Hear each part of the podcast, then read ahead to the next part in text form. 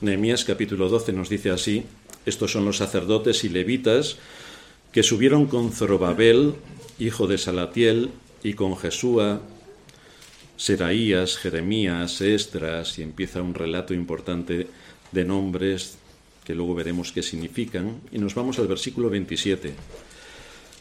Para la dedicación del muro de Jerusalén buscaron a los levitas de todos sus lugares para traerlos a Jerusalén para hacer la dedicación y la fiesta con alabanzas y con cánticos, con címbalos, salterios y cítaras. Y fueron reunidos los hijos de los cantores, así de la región alrededor de Jerusalén, como de las aldeas de los netofatitas, y de la casa de Gilgal, y de los campos de Geba, y de Azmabet, porque los cantores se habían edificado aldeas alrededor de Jerusalén. Y se purificaron los sacerdotes y los levitas, y purificaron al pueblo, y las puertas, y el muro. Hice luego subir a los principales de Judá sobre el muro, y puse dos coros grandes que fueron en procesión, el uno a la derecha, sobre el muro, hacia la puerta del muladar, e iba tras ellos Osaías con la mitad de los príncipes de Judá, y Azarías, Estras, Mesulán, Judá y Benjamín, Semaías y Jeremías. Y de los hijos de los sacerdotes iban con trompetas Zacarías, hijo de Jonatán, hijo de Semaías, hijo de Matanías, hijo de Micaías, hijo de Zacur, hijo de Asaf, y sus hermanos Semaías, Azarael, Milalai, Gialai, Mai, Natanael, Judá y Ananani, con los instrumentos musicales de David, varón de Dios, y el escriba Estras delante de ellos. Y a la puerta de la fuente enfrente de ellos subieron por las gradas de la ciudad de David, por la subida del muro, desde la casa de David hasta la puerta de las aguas al oriente. El segundo, como iba del lado opuesto, y yo en pos de él, con la mitad del pueblo sobre el muro, desde la torre de los hornos hasta el muro ancho, y desde la puerta de Efraín hasta la puerta vieja y a la puerta del pescado, y la torre de Ananeel y la torre de Ameya hasta la puerta de las ovejas, y se detuvieron en la puerta de la cárcel. Llegaron luego los dos coros a la casa de Dios y yo y la mitad de los oficiales conmigo, y los sacerdotes Eliacín, Masaías, Miniamín, Micaías, Elioenai, Zacarías y Ananías con trompetas, y Masaías, Semaías, Eleazar, Uzi, Joanán, Malquías, Etam y Ezer, y los cantores cantaban en alta voz, Israías era el director, y sacrificaron aquel día numerosas víctimas, y se regocijaron porque Dios los había recreado con grande contentamiento. Se alegraron también las mujeres y los niños, y el alborozo de Jerusalén fue oído desde lejos. Estamos en un momento importante en la historia de Jerusalén y de Israel. Después de un arduo trabajo de más de diez años, de tener en contra no solo a los enemigos del pueblo de Dios, que eran numerosos, sino también el desaliento que produjo tantos años de sufrimiento, y por otra parte calumnias y engaños, después de mucho trabajo llegamos a la culminación de la obra y nos encontramos en medio de una alegría desbordante, una alegría enorme. Este pasaje nos muestra la bendición de Dios sobre su pueblo y el beneficio que Nehemías fue para su generación. Un hombre que Dios llamó, que fue responsable y asumió su deber en medio de la generación en la que le tocó vivir. Y entonces lo encontramos como devolvía a Jerusalén la posición en la que Dios la había puesto para que desde ella saliera la luz a las naciones. Y también vemos en Nehemías la fortaleza y el valor que tuvo que ejercer para defenderse de las calumnias, amenazas y ataques por parte de los enemigos de la fe y ataques por parte también de sus propios compañeros, que también los hubo. Aquí se puede ver reflejado cada hijo de Dios que asume una responsabilidad y que lucha por servir a Cristo en medio de su generación. Aquí vemos un ejemplo para todos nosotros. En el versículo 43 se nos resume la alegría que experimentó todo este pueblo en la culminación de la obra, y ofrecieron aquel día grandes sacrificios y se regocijaron porque Dios les había dado gran alegría, y también se unieron las mujeres y los niños. Se regocijaron y el regocijo de Jerusalén se oía desde lejos, una fiesta extraordinaria que se llevó a cabo con la culminación de la obra. Estas personas estaban muy gozosas porque sus oraciones habían sido contestadas. Oraciones contestadas. Una de las cosas que tenemos que tener en cuenta cuando oramos es estar atentos para cuando Dios responde a la oración. No oramos al vacío, oramos de acuerdo a la voluntad de Dios y esperando que Dios nos responda. Así que tenemos que estar atentos a la oración. Y aquí ocurrió. Pero fijaos que lo que ocurrió no fue en un contexto vacío. No ocurrieron estas cosas milagrosamente y de pronto todas las murallas estaban edificadas y la ciudad impecable. No, no ocurrió así. Así es como muchos creyentes piensan que va a ser su vida sobre la tierra. No van a tener ningún problema, ninguna dificultad. Siempre que oren, les será concedido todo lo que pidan porque para eso tenemos al ladino y la lámpara maravillosa. Pero esto no es lo que enseña la escritura. La escritura nos enseña más bien a someternos a la voluntad de Dios, a orar de acuerdo a la voluntad de Dios y a esperar en Dios, que es lo que estos hombres y mujeres hicieron. A pesar de todas las batallas que tuvieron que librar, tanto contra su propio corazón como contra sus enemigos, Finalmente el Señor les permitió culminar la gran obra de reedificación de las murallas y tener la ciudad de Jerusalén, la ciudad del gran rey, adaptada para las necesidades de lo que supone una ciudad eficaz y lo que supone la adoración, que era también un punto importante que Nehemías trató con bastante rigor. Sus sacrificios y sus penurias, después de muchos años de trabajo, fueron recompensadas con la finalización de la obra. Aquellas personas acabaron un trabajo temporal y físico, reconstruir las murallas de Jerusalén y darle a la ciudad la posición, el dominio que Dios les había entregado y que constituía desde luego un referente para el mundo impío. Pero al igual que ellos, y en otro aspecto mucho más trascendente, nosotros también formamos parte de, una gran obra que Dios está haciendo. En el texto que leíamos de Primera de Pedro, capítulo 2, a partir del versículo 4, nos dice el apóstol, acercándoos a él piedra viva, desechada ciertamente por los hombres, mas para Dios escogida y preciosa. Este es el fundamento de las murallas que necesitamos. Vosotros también como piedras vivas, sed edificados como casa espiritual y sacerdocio santo para ofrecer sacrificios espirituales aceptables a Dios por medio de Jesucristo. Estas son nuestras murallas. Estas son esta es nuestra fe. Estas son nuestras convicciones. Este es el papel que la palabra de Dios nos otorga para llevar a cabo un objetivo específico en este mundo. Tenemos que levantar nuestras murallas que sean sólidas, consistentes para afrontar todo lo que se nos viene encima. El ser edificados como casa espiritual supone que cada piedra espiritual debe encajar con la otra piedra, unidos perfectamente en torno al fundamento que es Cristo. No se admiten las piedras discordantes, no se admiten las piedras defectuosas, no se admiten las piedras criticonas, no se admiten este tipo de piedras. Estamos sólidamente edificados en el muro que constituye el fundamento que es Cristo. Y por lo tanto, somos llamados en el contexto de la Iglesia a sumar, a sumar, a sumar, no a restar, no a restar. Al igual que hicieron aquellos antepasados en la fe, que llevaron sus sacrificios para mostrar su gratitud a Dios, nosotros en un día como hoy, el día del Señor, día preparado y apartado del resto de días de la semana para la adoración pública, también venimos, o debemos venir, trayendo nuestros sacrificios espirituales. Nuestros sacrificios espirituales, la expectación de venir a adorar a Dios juntamente con mis hermanos.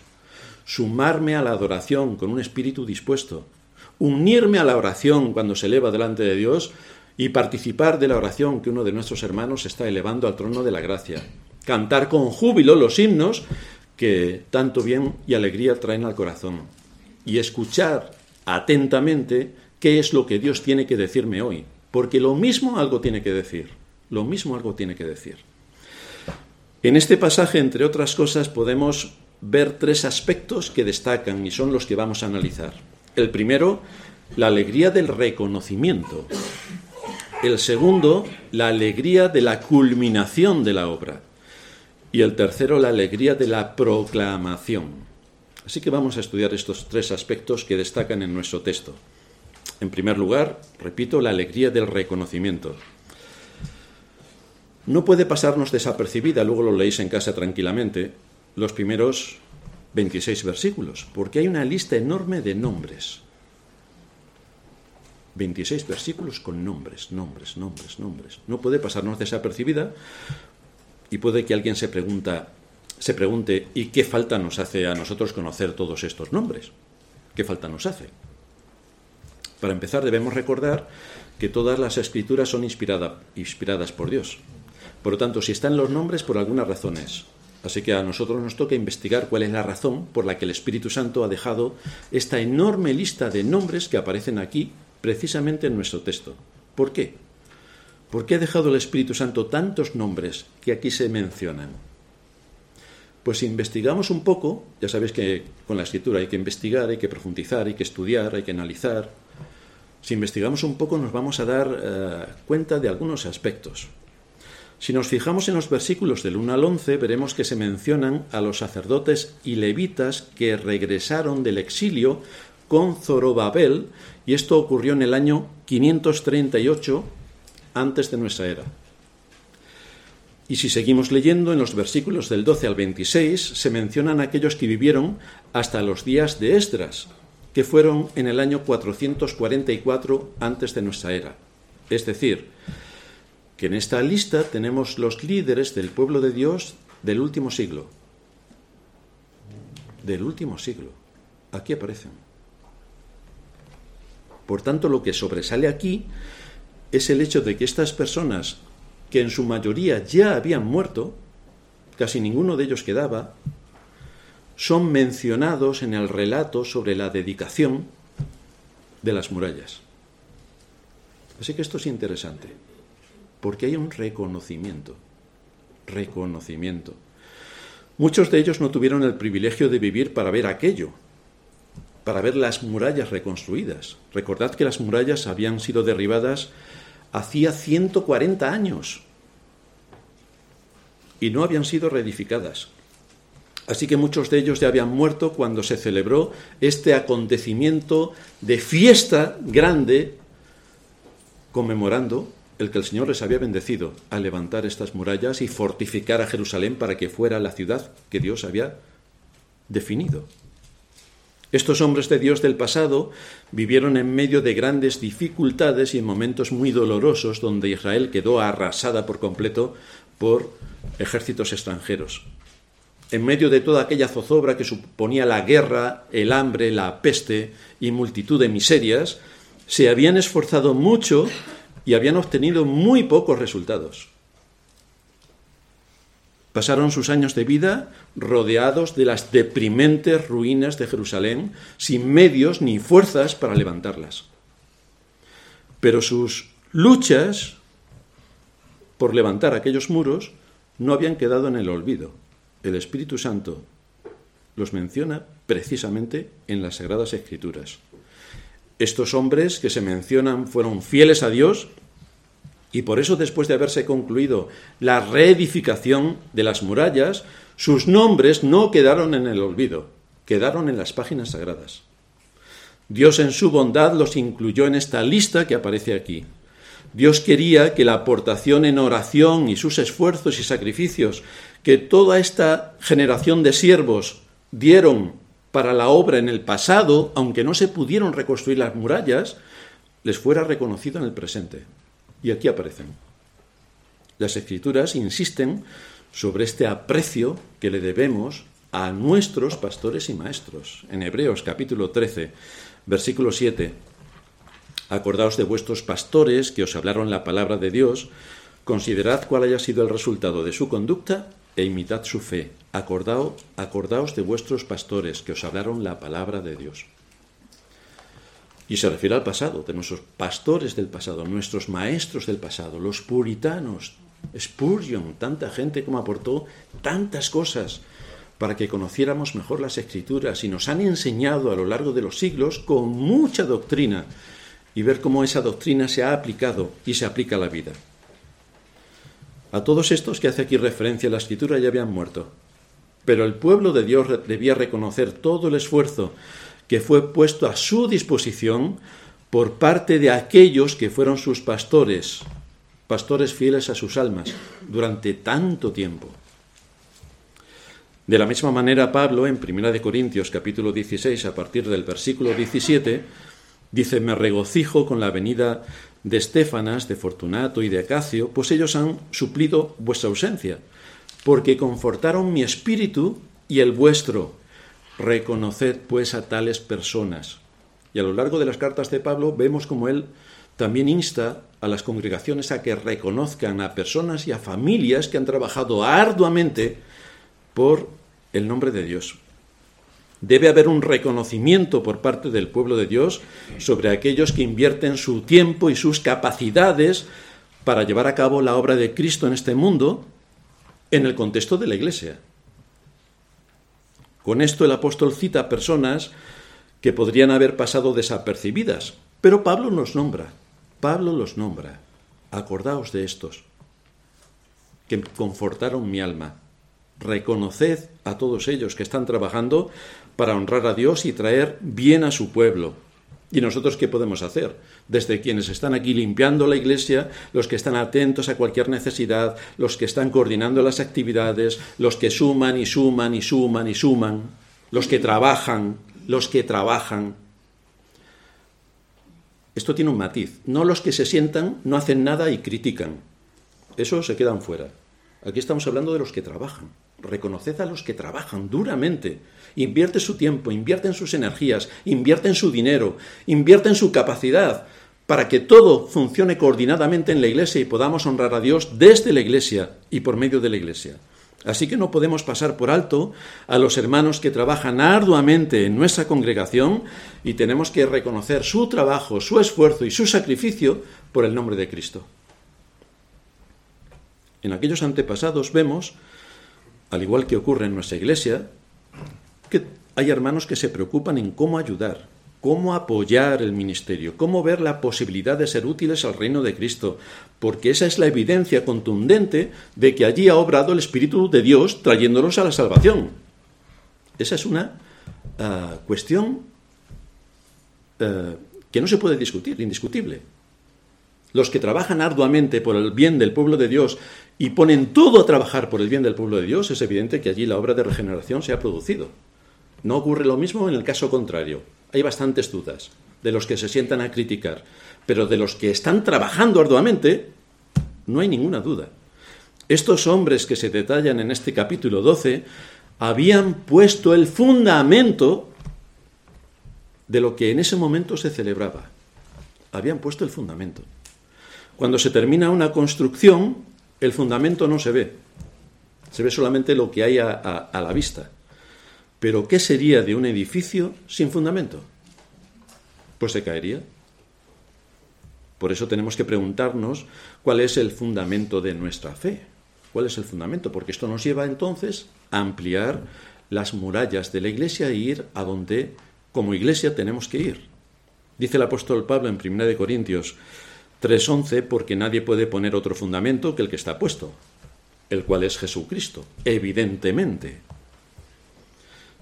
Y en la carta que escribe a los Efesios, en el capítulo 2, a partir del versículo 19, nos dice, así que ya no sois extranjeros ni advenedizos, los efesios no formaban parte de los judíos, eran gentiles como nosotros. Así que ya no sois extranjeros ni advenedizos, sino conciudadanos de los santos y miembros de la familia de Dios, edificado sobre el fundamento de los apóstoles y profetas, siendo la principal piedra del ángulo Jesucristo mismo, en quien todo el edificio bien coordinado va creciendo para ser un templo santo en el Señor, en quien vosotros también sois juntamente edificados para morada de Dios en el Espíritu. Así que esta es la iglesia. Esta es la iglesia, su fundamento es Cristo pero luego cada piedra de la iglesia tiene que ocupar el lugar en el que el Espíritu Santo le ha puesto para que coordinadamente con el resto podamos cumplir con nuestra labor. Coordinadamente con el resto, es decir, trabajando juntamente con el resto de acuerdo al lugar y al papel que el Espíritu Santo le ha asignado dentro de esa iglesia. Esto es así porque la Iglesia de Cristo tiene un papel protagonista en la historia, en la historia de la humanidad. Tiene un papel protagonista. La Iglesia está compuesta por personas que han sido llamadas por Dios Padre, que han sido justificadas por Dios Hijo y que han sido regeneradas y van a ser edificadas a través de la predicación de la palabra por Dios Espíritu Santo. Estos son los que componen la Iglesia. De manera que la predicación de la palabra a través de ministros fieles es la que va a ir moldeando las conciencias para tomar su base y fundamento en las Sagradas Escrituras. Por eso cada día del Señor, la parte más importante del culto, es cuando abrimos las Escrituras, porque esperamos que Dios nos hable, que hable a nuestra conciencia, que hable a nuestro corazón, que nos consuele, que nos aliente, pero también que nos reprenda, que nos exhorte, que podamos corregir el mal camino. Pero para eso necesitamos una obra extraordinaria del Espíritu Santo, y es que nos haga ver cómo la predicación de la palabra se conecta con mi situación particular. Porque generalmente, mucho me temo que no hay conexión.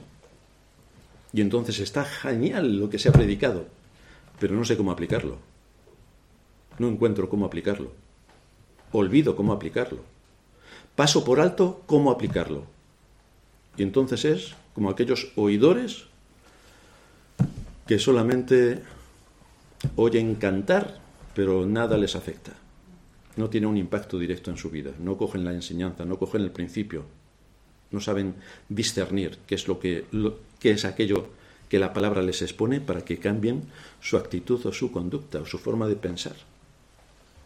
Esto es un reto extraordinario por el que cada día del Señor debemos orar, que el Señor nos ayude a ver cómo la palabra encaja en mi vida, encaja en mi conducta, encaja en mi mente, encaja en mi corazón.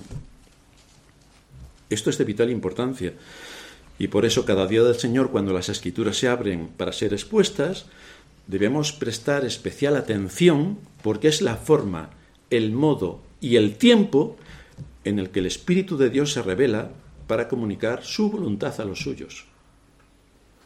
Así que debemos tener cuidado en lo que oímos, porque hoy especialmente venimos para eso, para escuchar, venimos para adorar a Dios. Pero una parte importante de la adoración es la exposición de la palabra. No es algo trivial lo que ahora mismo estamos haciendo, no es algo trivial. Bueno, un sermón más, el pastor, casi una hora de sermón, qué pesadez. Si vienes pensando esto, poco te vas a alimentar, mejor que no vengas. Pero venimos para nutrirnos de la palabra, para edificarnos en la fe. Como es trascendente, porque la palabra predicada es la que toma el Espíritu Santo para aplicarla a nuestro corazón y a nuestra conciencia, es de vital importancia que la palabra sea predicada en el día del Señor, que es el día que Dios ha preparado para este propósito. La palabra predicada, por tanto, lleva un aspecto de aplicación que te va a afectar directamente. Es que esto lo ha dicho el pastor por mí. Pues sí. ¡Hala! Esto lo he tomado del pastor Martínez, que el otro día decía lo mismo. Digo, hombre, menos mal que alguien defiende el ministerio de verdad, porque es un pastor, claro. Es que esto lo dice el pastor por mí. Pues sí, lo digo por ti, lo digo por ti. ¿Y en qué vas a corregir lo que digo por ti? Es que el pastor... Mm", y empiezan a rechinar los dientes, le sale humo por las orejas, se ponen rojos como un tomate. mal asunto, mal asunto. Nos exponemos en la palabra para saber cómo quiere el Espíritu de Dios que andemos en este mundo, para que corrijamos nuestros caminos y para que humildemente nos sometamos a su voluntad. Nada más y nada menos. Nada más y nada menos. Este memorial de los israelitas es también una enseñanza para nosotros. Es probable que en la providencia de Dios le corresponda a nuestra iglesia solo poner el fundamento, y esto lo hacemos trabajando para el Señor en medio de circunstancias como las que ocurren en nuestro país y ya casi en el mundo en general, que son bastante desalentadoras y adversas, sobre todo viendo el mundo en el que vivimos, el reino del mal, y sobre todo viendo a los que se llaman también cristianos, que de cristianos tienen lo que yo de marciano. Es posible que no lleguemos a tener predicadores extraordinarios y hasta es altamente probable que nos quedemos sin hombres para el ministerio. Es posible que la Iglesia se reduzca y que nos congreguemos pocas personas. Pero debemos tener en cuenta una cosa. Si solo Dios nos quiere usar para poner los fundamentos de esta iglesia o para que solo los que estamos aquí podamos llegar al reino de los cielos, solamente nosotros, nadie más, a pesar de todo el esfuerzo y todo lo que se hace en un despliegue extraordinario para dar a conocer el Evangelio. Pero si solamente nosotros vamos al reino de los cielos, debemos dar gracias a Dios por el inmenso privilegio y debemos hacerlo con todas nuestras fuerzas y para su gloria, porque los que estamos aquí entraremos en el reino de los cielos. Así que, ¿qué más beneficio podemos tener de lo que la palabra de Dios nos enseña y nos expone? Fijaos que el Señor dijo en Juan 4:27, porque en esto es verdadero el dicho, uno es el que siembra y otro es el que siega. Así que nosotros podemos estar sembrando y sembrando, sembrando, sembrando y no pasa nada. Pero luego vienen generaciones futuras y recogen la siembra. Recogen la siembra. Eso queda en las manos de Dios, no depende de nosotros. Ahora, lo que queda en nuestras manos es que tenemos que sembrar. Por eso estábamos cantando Sembraré la simiente preciosa, sembraré el Evangelio. Y en eso estamos ocupados en el contexto del mundo en el que vivimos y a través de las redes que es donde podemos evangelizar, se hace un extraordinario esfuerzo por llevar el Evangelio hasta lo último de la tierra. Trabajamos arduamente para que esto ocurra. Y también tenemos que apoyar el ministerio y tenemos que tener clara la misión que Cristo ha encomendado a la Iglesia, que no es otra, sino ser columna y baluarte de la verdad. Por lo tanto, tenemos que ser exigentes con lo que se predica, que sea con rigor, que sea con profundidad y que sea de acuerdo a lo que la Escritura nos enseña, que nos enseñen con ciencia y con inteligencia, que encajen las doctrinas y que podamos sacarlas a la luz y defender con argumentos convincentes nuestra fe.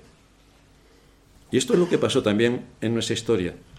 Por eso se recuerda a aquellos que vivieron durante el último siglo para reconocer la labor que estuvieron haciendo.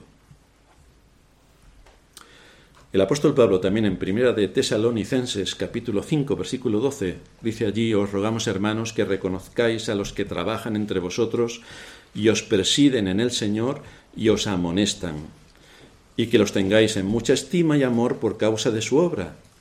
Tened paz entre vosotros. Esto es curioso lo que dice Pablo. El pueblo de Dios debe recordar a aquellos que les han traído la palabra, porque Dios usa este medio para edificar a su pueblo.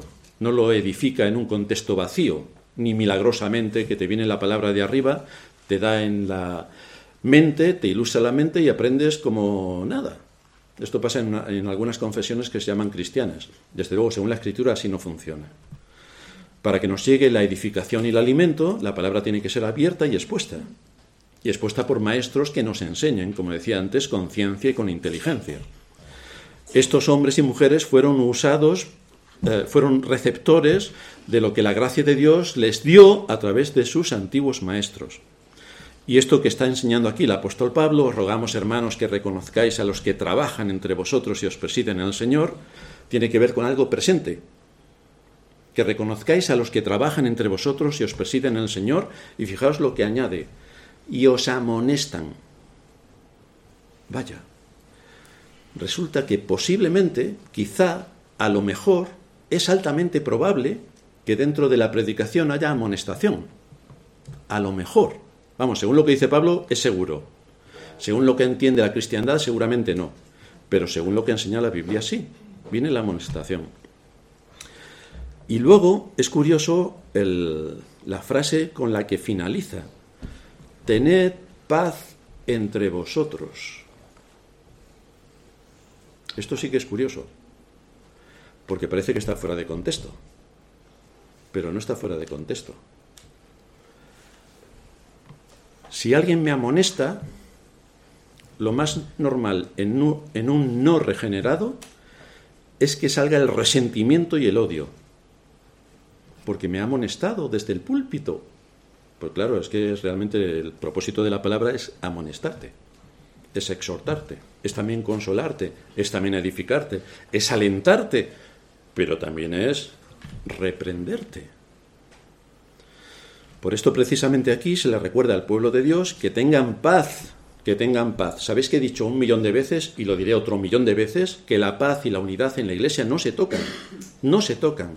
Si alguien enturbia la paz o la unidad en la Iglesia, le invitamos amablemente a marcharse y si no lo hace amablemente, pues utilizaremos otros medios. Pero la paz y la unidad en la Iglesia no se toca. La iglesia tiene que estar centrada en su propósito principal, que es la adoración a Dios y es llevar a cabo el propósito que Dios nos ha dado para evangelizar hasta lo último de la tierra, y en esto estamos ocupados. Tenemos muchos problemas y muchos enemigos. Los internos no nos interesan. Si alguien quiere algo interno, pues tiene multitud de batallas que librar ahí fuera. Pero aquí no. Aquí queremos paz y unidad para trabajar juntos con un propósito. Honrar a Dios, servirle y ser eficaces en medio del mundo en el que Dios nos ha puesto. Pues esto es precisamente aquí lo que se le recuerda al pueblo de Dios, que tengan paz, que cuando reciban la amonestación no se genere una rebelión, ni un resentimiento, ni chismes, ni odio, porque esto es el papel de un no regenerado. Esto es también lo que hace Nehemías. No lleva al pueblo a que critiquen a los antepasados, que no quisieron o no pudieron edificar las murallas, sino que los traten con respeto, que los traten con respeto. Y por eso los cita, reconociendo su posición. Les da el lugar que les corresponde, los trata con honor, y aquí aparecen en las escrituras. No olvidemos nunca que los tiempos de bendición para la Iglesia, a lo largo de la historia, siempre han sido precedidos por el fiel testimonio de generaciones anteriores, que defendieron la fe. ¿O qué creéis? ¿Que la reforma apareció así? Vino de hombres anteriores que estuvieron trabajando arduamente y cuyos nombres prácticamente han quedado en, la, en el olvido. Pero estuvieron trabajando a lo largo de la historia, hasta que culminó la reforma y fue una revolución en las artes, en las ciencias, en las letras. El mundo que conocemos sin la reforma no existiría. Pero ya se ocupan bastante los enemigos de la fe de eliminar cualquier vestigio que tenga que ver con Dios o con la doctrina. Pero el mundo no existiría como existe hoy si no hubiera sido por la reforma. No existiría. Lo que se nos enseña en este pasaje debe ser de gran ánimo y consuelo para nosotros. Lo es porque esto nos dice que Dios no pasa por alto a ninguno de sus siervos fieles, y todos nosotros podemos serlo. No hace falta ser pastor. Todos nosotros, allí donde Dios nos ha puesto, podemos ser siervos fieles. Para la mente divina, divina, esto no queda en el olvido, no queda en el olvido. Todo el trabajo que hacemos para el Señor no queda en el olvido. Esta misma lista de hombres desconocidos para muchos da testimonio de la manera en que Dios reconoce y recompensa a su pueblo, a sus hijos. Aquí lo tenemos. Aunque parezcamos no estar teniendo éxito según el mundo, aunque el mundo no nos dé ningún reconocimiento, ni falta que nos hace, el Señor sí que nos tiene en cuenta, sí que nos tiene en cuenta. Él conoce nuestras obras, nuestra fatiga. Las palabras suyas, cuando lleguemos allí, será, ven buen siervo y fiel. No nos hace falta nada más, no nos hace falta el reconocimiento del mundo, no nos hace falta ningún otro tipo de reconocimiento, solo que Dios nos reconozca, ya está. Eso es suficiente. Y es a lo máximo que podemos aspirar, por cierto. En segundo lugar, vamos a ver una alegre conclusión. Del versículo 27 en adelante podemos leer la ceremonia que se hace de dedicación en medio de aquel pueblo. Una ceremonia extraordinaria. Empezaron con una cuidadosa preparación, trajeron, trajeron a los levitas y a los cantores a Jerusalén. Todo esto nos muestra que a pesar de la enorme pobreza en la que habían estado durante años anteriores, ahora habían podido recuperarse un poco y entonces ofrendaron de forma bastante amplia para que todo esto se pudiera llevar a cabo. Marcharon triunfantemente alabando a Dios en el camino para reencontrarse en el templo. Y aquí vemos algo que también nosotros como iglesia hacemos en casos excepcionales. Esto es un caso excepcional porque se hizo una vez cuando se reconstruyeron las murallas. Nosotros también tenemos casos excepcionales donde también llevamos a cabo una enorme fiesta, una gran fiesta, para celebrar algún evento importante. Pero aquí en esta gran fiesta que se nos describe en nuestro capítulo 12, miramos la estética, el orden, la armonía, los detalles, la obra primorosa con la que Dios quiere ser honrado en todo lo que tiene que ver con la alabanza a su nombre, aunque sea una fiesta que todo el pueblo hagamos juntos. Y el matiz que sobresale aquí es que por una parte, por una parte Israel era una nación, no olvidemos esto, Así que una fiesta como esta era de carácter nacional. Era una fiesta nacional. Pero nada de todo esto se llevó a cabo en el templo en cuanto a la adoración solemne. Digo esto porque en la cristiandad muchos son los que confunden el carácter de festividad nacional, como ocurría en Israel, con lo que supone la adoración en el templo. Y como no disciernen, como no disciernen, por eso vemos en las iglesias la banda de música, los solos o solas o soles y todo tipo de actividades estrambóticas en el culto de adoración. O que vengan también ah, argumentando que como David estuvo danzando, esto también es una oportunidad para danzar en la iglesia. El único matiz es que todo esto que se nos narra no ocurrió en el templo. No ocurrió en el templo.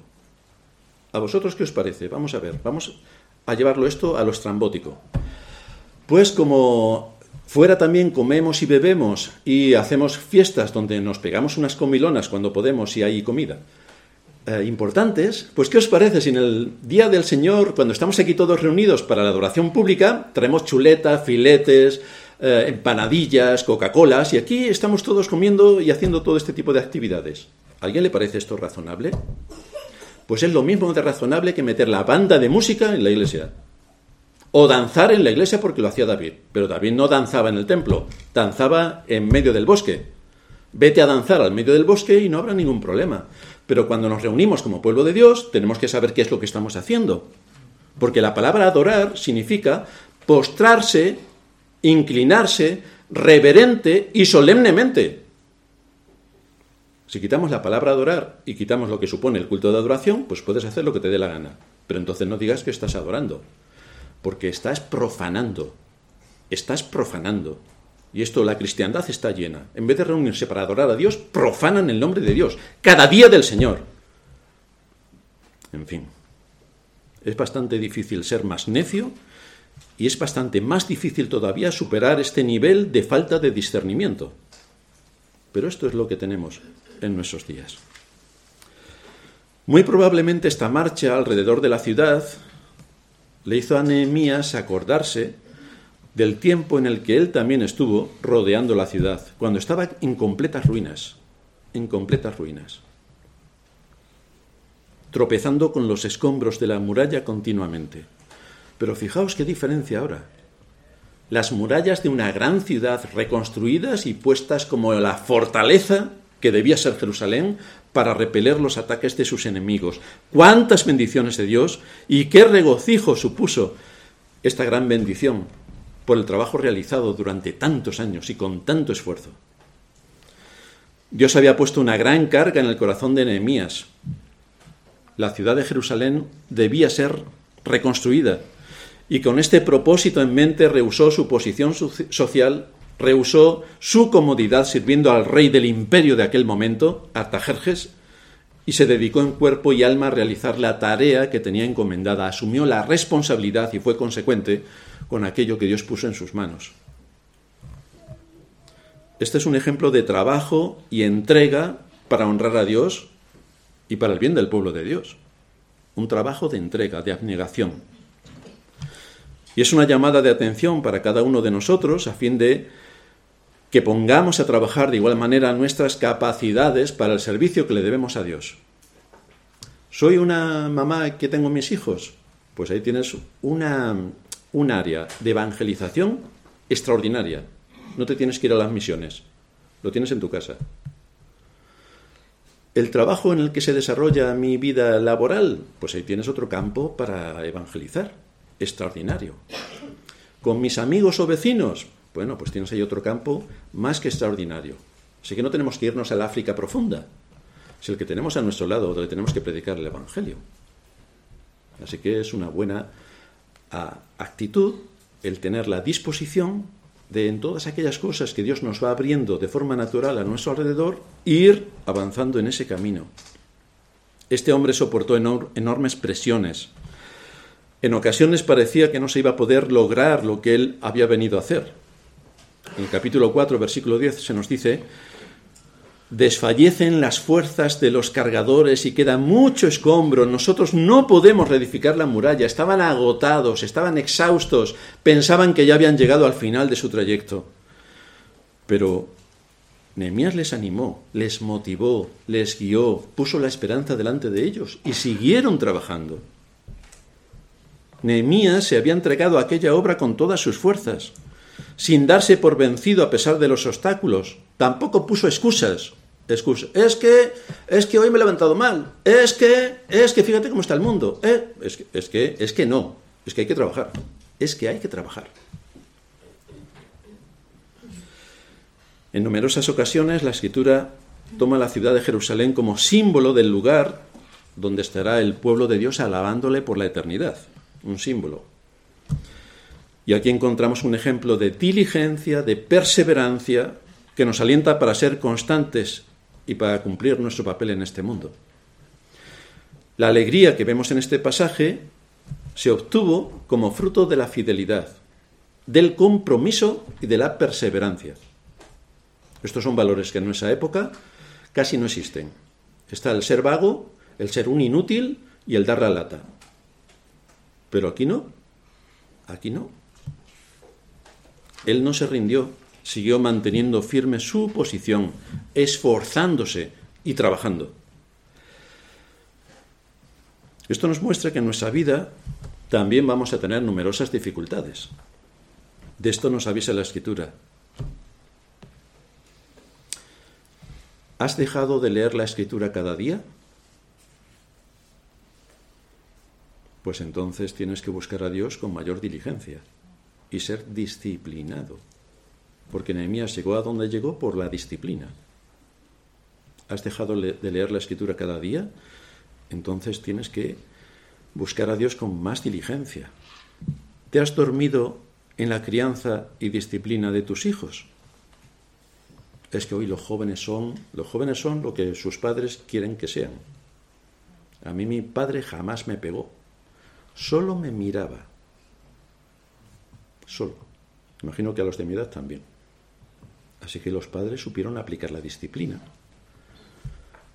Y hoy porque los niños hacen lo que les da la gana, sus padres les repiten 528 veces, como hagas esto te voy a castigar, y 528 veces el niño hace lo que le da la gana. A lo mejor tiene algo que ver con la disciplina, a lo mejor.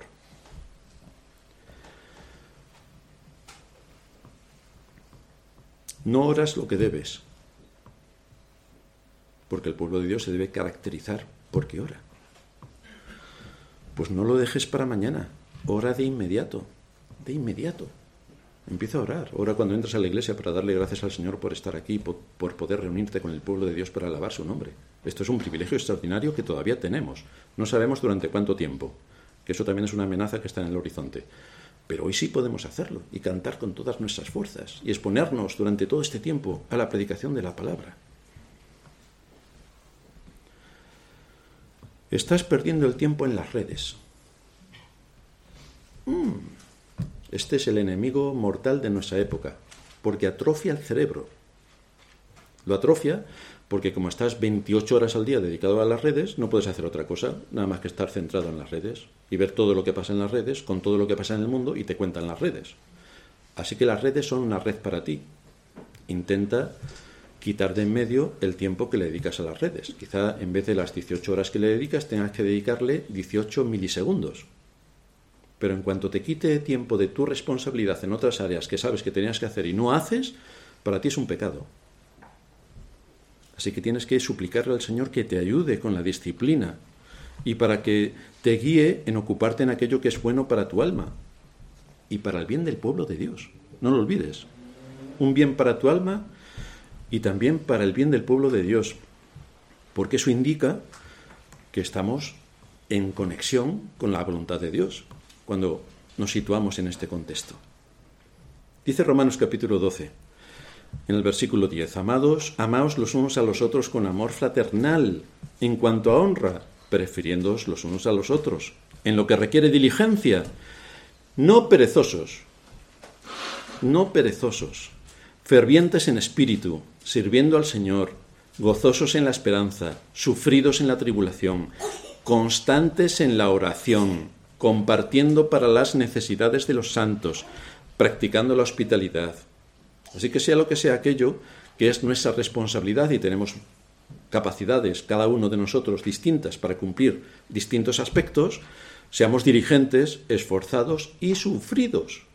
Esto de sufridos en nuestra época parece que tampoco existe, pero en la escritura se menciona con bastante frecuencia. Ser sufrido, es decir, soportar las cargas que tienen que ver para ayudar a otros en el cumplimiento de la voluntad de Dios. No quitarle a otro la, carga para que se sienta cómodo y no haga nada. No, porque eso no es ayudar la necesidad, es ayudar la necedad. Y estamos eh, implementando ahí una actitud que es contraria a la escritura. Pero sí que tenemos que ser sufridos en el sentido de negarnos a nosotros mismos, en nuestro tiempo o en nuestros recursos, para suplir algo importante que requiere el servir al pueblo de Dios. Con toda seguridad va a llegar el día en que caminaremos en nuestra patria celestial. Ese sí que será una fiesta extraordinaria. Pero mientras tanto aquí tenemos muchas cosas todavía que hacer. Pero quería llegar a nuestro último punto, el tercero, una alegre proclamación. ¿Qué ocurrió con los enemigos del pueblo de Dios que habían, que habían estado acosándoles durante tanto tiempo? Levantando calumnias, ellos recordad que tenían la espada en una mano y con la otra em, estaban edificando la ciudad, las murallas. ¿Qué pasó con todos aquellos que estaban acosándoles? ¿Se enteraron de que había una gran fiesta y un gran alboroto porque las, las murallas habían sido reconstruidas? Pues el texto nos dice que sí. Y el regocijo de Jerusalén se oyó desde lejos. Desde lejos. Creo que gritaban más que nosotros y ya es decir. Al oír estas voces, los enemigos supieron que Dios había hecho, había hecho algo grande en favor de su pueblo. Por fin, las murallas, la fortificación de la ciudad estaba completada. Y cuando se enteraron de esta realidad, vieron que sus planes habían sido frustrados por el Todopoderoso. Es igual que pasa con la iglesia. Por mucho que nos ataque Satanás, la iglesia no la va a derribar no la va a derribar. Esa es la promesa que tenemos por parte de Dios. Y allí, en aquel tiempo, en palabras del salmista, en el Salmo 126, a partir del versículo 2, nos dice, entonces nuestra boca se llenará de risa y nuestra lengua de alabanza. Entonces dirán entre las naciones, grandes cosas ha hecho Jehová con estos, grandes cosas ha hecho Jehová con nosotros. Estaremos alegres, estaremos alegres, porque grandes cosas ha hecho Jehová con nosotros. ¿Pueden los de fuera decir que Dios está haciendo grandes cosas en medio de nosotros como iglesia? ¿Pueden los de fuera decirlo? ¿Decirlo? ¿Estamos siendo útiles para el reino de Cristo, aportando todo aquello que edifica la iglesia, que une a la iglesia, que alienta a la iglesia, que crea armonía en la iglesia, que cuando nos vemos nos damos un abrazo porque estamos contentos? Estamos cumpliendo como iglesia el mandato de ser columna y baluarte de la verdad a pesar de los enemigos que dentro de la cristiandad tenemos, pero nos debemos a Dios y a su palabra. Y la iglesia tiene que ser columna y baluarte de la verdad. Estos son nuestros objetivos y este es el mandato imperativo que tenemos por parte de Dios. Ya sabemos que Satanás intentará por todos los medios derribarnos, como hizo en tiempos de Nehemías. Ya sabemos que entre los que se reúnen siempre hay alguien que estorba la obra, molesta al hermano y enturbia el ambiente, ya lo sabemos. Pues seguiremos, seguiremos ocupados luchando para erradicar el mal. Seguiremos también teniendo la espada en la mano. Pero el asunto final es que Dios quiere hacer grandes cosas con nosotros y por medio de nosotros como iglesia. Y nosotros realmente queremos que Él haga estas cosas por medio de nosotros o esperamos una varita mágica. O tenemos que ser conscientes de cuál puede ser nuestra utilidad al reino de Cristo en el contexto de la Iglesia y allí donde Dios me ha puesto. Estamos dispuestos a tomar decisiones y responsabilidades como hizo Nehemías, asumiendo nuestro deber, porque Dios bendice a su pueblo cuando asumimos compromisos y lo hacemos con gozo y alegría. ¿Cuáles son nuestros compromisos? No hay nada más importante que podamos hacer en este mundo sino servir a Dios donde Él nos ha puesto y contribuir a la paz y a la edificación del pueblo de Dios para dar la luz que se espera de la Iglesia en este mundo. Ese es nuestro objetivo. ¿Y a qué conclusión llegamos con todo esto? Pues aquí en esta historia de grandes desalientos, de mucho sufrimiento y de nombres casi olvidados, el recuerdo nos lleva a aquella otra historia que tuvo lugar en la cruz. Una historia abocada al fracaso. Aquel que hizo tantos milagros, que resucitó a los muertos, que dio vida, vista a los ciegos, que hizo oír a los sordos, resultó que moría clavado en una cruz acusado de blasfemia por haberse querido hacer igual a Dios. Blasfemia era la acusación. Ya vimos que incomprensiblemente los judíos que debían matar por blasfemia, uh, por apedreamiento al blasfemo, le cedieron este papel a los, a los romanos y entonces le llevaron a la cruz. A su lado en la cruz dos ladrones. De lejos, muy de lejos, mirando esta escena, estaban unas mujeres. Sus discípulos, excepto Juan, todos escondidos por miedo a lo que estaba ocurriendo y lo que también le podría ocurrir a ellos. Aparentemente allí se acababa la obra que fue proclamada desde antes de la fundación del mundo y que tenía que ver con la redención, porque encontramos a Cristo solo, solo, solo.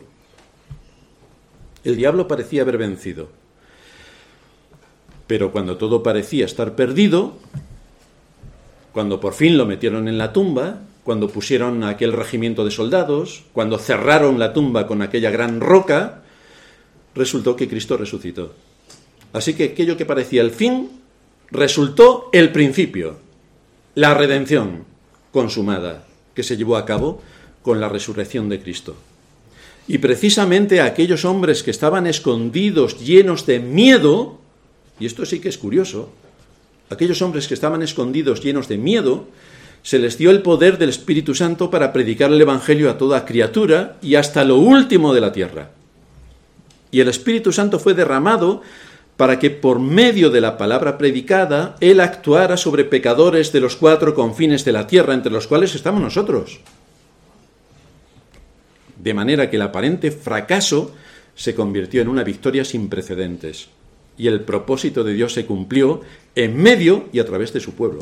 El propósito de Dios se cumplió. Y muchos son los que han participado a lo largo de la historia transmitiendo el Evangelio, de los que no tenemos constancia. Nos enteraremos en el reino de los cielos. Pero hay muchos, muchos, muchos anónimos que trabajaron arduamente por servir a Cristo en medio de su generación. Así que es cierto que no somos muchos según la carne, pero estamos absolutamente seguros de que el Dios eterno, de la misma manera que obró en el pasado a través de su Espíritu, en medio de su pueblo, va a seguir obrando en nuestros días y obrará en el futuro para la gloria de su nombre. Y estamos seguros que hasta el fin del mundo seguirá llamando a la salvación por medio de su palabra y de su Espíritu a todos aquellos que recibirán la predicación desde la Iglesia o desde el testimonio de su pueblo esparcido por la faz de la tierra pero Dios seguirá cumpliendo su propósito hasta que se cumpla el número de los elegidos y entonces vendrá el fin. Pero tenemos un compromiso con Dios, tanto como iglesia como a título individual. Tenemos una responsabilidad que llevar a cabo. Así que nos advierte el apóstol Pedro en el texto que leíamos en la introducción de una manera tajante. Hermanos, estamos en la iglesia, somos hijos de Dios. Desechando pues toda malicia, empieza el capítulo 2, y se lo dice a creyentes. Desechando pues toda malicia, todo engaño, hipocresía, envidias y todas las detracciones. Esto es lo que hace el mundo, pero esto es impensable en una iglesia. Esto es impensable. Desead como niños recién nacidos la leche espiritual no adulterada, para que por ella crezcáis para salvación, si es que habéis gustado la benignidad del Señor. Así que aquí se abren las escrituras para recibir el alimento, para recibir la leche, que nos alimente y que nos nutra y que podamos andar de acuerdo a la voluntad de Dios en este mundo. Se nos recuerda también en esta carta, el capítulo 2, lo que somos ahora. Dice el apóstol Pedro en el versículo 9, mas vosotros sois linaje escogido, real sacerdocio, nación santa, pueblo adquirido por Dios para que anunciéis las virtudes de aquel que os llamó de las tinieblas a su luz admirable. Es un gran privilegio el que tenemos, como tenía aquel pueblo de Israel, que había sido, que había reconstruido las murallas y que daba gracias a Dios por todo lo que él había hecho en medio de ellos. Pues nosotros también tenemos, hemos sido escogidos, somos real sacerdocio, nación santa, nación santa, apartados para el uso divino. Y también se nos exhorta en esta carta en cuanto a nuestro compromiso a partir del versículo 15, porque esta es la voluntad de Dios, que haciendo bien hagáis callar la ignorancia de los hombres insensatos. Hacer bien es andar de acuerdo a la voluntad de Dios y guardar sus mandamientos. No es tolerar el mal. Eso lo hace la cristiandad, tolera el mal. Ocurren 20.000 cosas y tolera, tolera, tolera, tolera. No. Esta es la voluntad de Dios, que haciendo el bien, es decir, andando de acuerdo a los mandamientos, a la legislación, a la ley, hagáis callar la ignorancia de los hombres insensatos, como libres, pero no como los que tienen la libertad como pretexto para hacer lo malo, sino como siervos de Dios. Este es nuestro propósito también. Así que vemos cómo Nehemías guió al pueblo con eficacia y honró a Dios cumpliendo con su deber y además con honor. Y esto no es un ejemplo para cada uno de nosotros, no es un ejemplo para ti, es un ejemplo para mí. Si amamos a Dios y queremos ser útiles a su reino, pues en Nehemías tenemos un ejemplo. Cómo se esforzó, cómo actuó, cómo se negó a sí mismo, cómo sumó, cómo motivó, cómo alentó, cómo hizo todo para unir al pueblo de Dios y honrar su nombre. Ese es nuestro objetivo y debe ser el objetivo de cada uno de nosotros. El que la iglesia esté coordinada, esté unida y tenga el propósito de honrar a Dios en medio de la generación en la que nos ha tocado vivir. No hace falta que escriban nuestros nombres para que se acuerden dentro de tres generaciones de que estábamos aquí. Lo que necesitamos es que nuestros nombres estén en el libro de la vida. Y se acabó. Terminamos en oración. Gracias te damos, Señor y Dios nuestro, por exponernos tu palabra y poder ver el despliegue de tu voluntad y de tu bondad también que se manifestó en tiempos antiguos, recordando a todos los que habían trabajado en la obra con anterioridad y trayéndolos a la memoria para que el pueblo honrase también a tus siervos fieles, sino que también vemos a lo largo de la escritura y en esta historia en particular cómo tú Trajiste bendición sobre tu pueblo cuando trabajó arduamente a pesar de los impedimentos, a pesar de las frustraciones, a pesar de algún que otro fracaso, pero cómo mantuviste en pie a este pueblo al que le enviaste un hombre para que liderase toda esta actividad. Gracias te damos por seguir enseñándonos en tu palabra todo lo que supone el, el bien y la actividad que tenemos que hacer en este mundo, de acuerdo a tu voluntad y a tus mandamientos.